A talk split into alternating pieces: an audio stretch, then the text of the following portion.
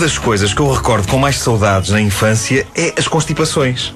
Primeiro porque uh, nunca passei uma oportunidade para estar deitado. É uma coisa que é uma coisa que eu faço bem. Depois, porque quando um petis está febril e ranhoso, a família tem tendência a oferecer-lhe coisas. Uh, Lembro-me que comecei a coleção de cromos precisamente de Jacques Urso de Talac, de que falámos aqui, uh, durante uma valentíssima constipação e que rocei a felicidade pura numa tarde de chuva em que A. Não só não estava na escola, como B. Estava na caminha e C. Passei horas a abrir carteirinhas do Jackie e a colá-las na caderneta. Era o tal processo mais trabalhoso que implicava ainda cola cisne, não é? O chamado old school. Uh, os, os autocolantes já existiam, mas ainda ninguém tinha pensado que se calhar era giro usar essa tecnologia avançada nos cromos. Deixa-me só dizer que uh, cola cisne era também um excelente aperitivo para o lanche. É verdade, sim senhor. Em tostas? Uh!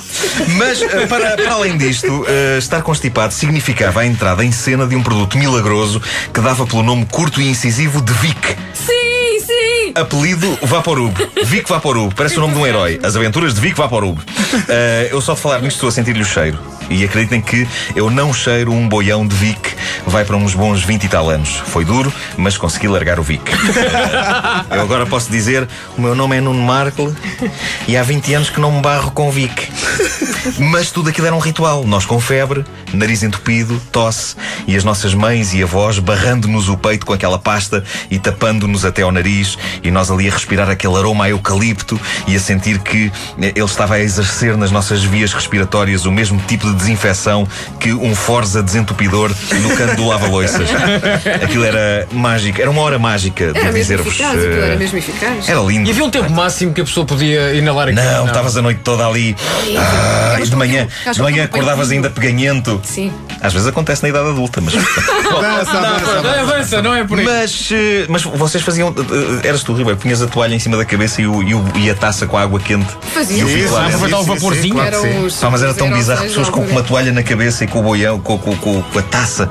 Estranhíssimo. Mas uh, era uma hora mágica estar com o cobertor por cima, uh, ali a, a, aspirar o Vic. De certa forma, era uma experiência quase ao nível das drogas. Ali estávamos nós, não é? Nos nossos verdes anos, snifando um produto farmacêutico e sentindo prazer. Uh, eventualmente começando a ter visões por baixo dos cobertores. Eu lembro-me de ver o D'Artacão a voar numa das minhas tripes vaporubianas. Aquilo libertava-nos a mente e exterminava-nos a ranhoca. E a Vic podia comprar-me esta frase e fazer um anúncio com isto.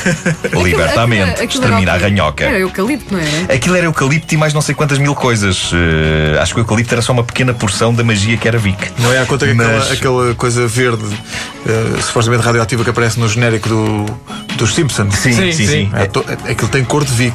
Ah, vamos pensar nisso. Pensem nisso. Vamos pensar nisso. Mas a, a, verdade, a mais pura verdade, é que em vez de duas vias mais atafolhadas de macacos do que a aldeia dos mesmos do Jardim Zoológico, um petis ficava ali com dois túneis arejados. Uh, para além daquilo fazer também efeito na zona do peito, onde era aplicado. Enfim, era uma limpeza e uma eficácia extrema, e é com algum choque que vejo agora alguns médicos dizer que se calhar não é das melhores coisas para crianças barrar a peitaça com Vic. Como não? Uh, sobre isso eu tenho a dizer que o meu peito foi mais barrado com Vic Vaporub do que o peito de um lutador de wrestling com cera.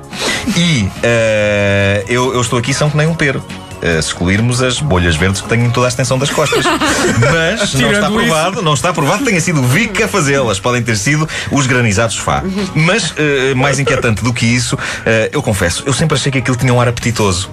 Não só cheirava bem, como aquele creme o Vic tinha um ar delicioso. Confessa, no Marco. Aquilo, aquilo no fundo sempre me pareceu uma espécie de tule creme de hortelã-pimenta. tu, não, tu não avançaste. Eu nunca cheguei a barrar Vic numa torrada ou numa tosta. Foi diretamente. Mas confesso que por várias vezes eu meti o dedo no boião daquilo e tirei um bocadinho e comi.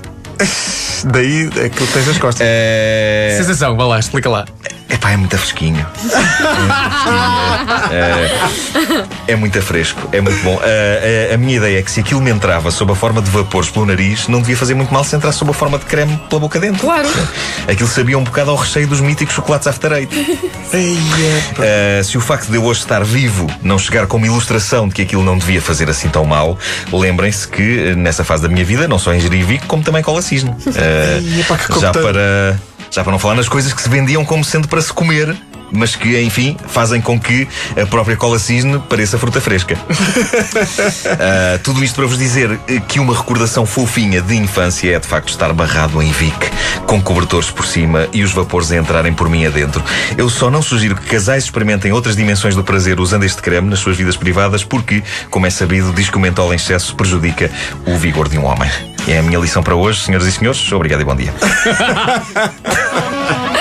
É pá, sou mesmo fã do Vic, pá, não sei. É verdade ou mentira? É mito ou não? Porque os meus amigos rapazes diziam isto: que havia um gel que posto nas partes budinhas, aquilo fazia assim um- uma impressão de. uh, e, e apertava assim os tintins. Eu disse não, sei nada. Não. O que é que se passava nos pensarinhos? Nunca experimentei, mas tomei nota. Acho que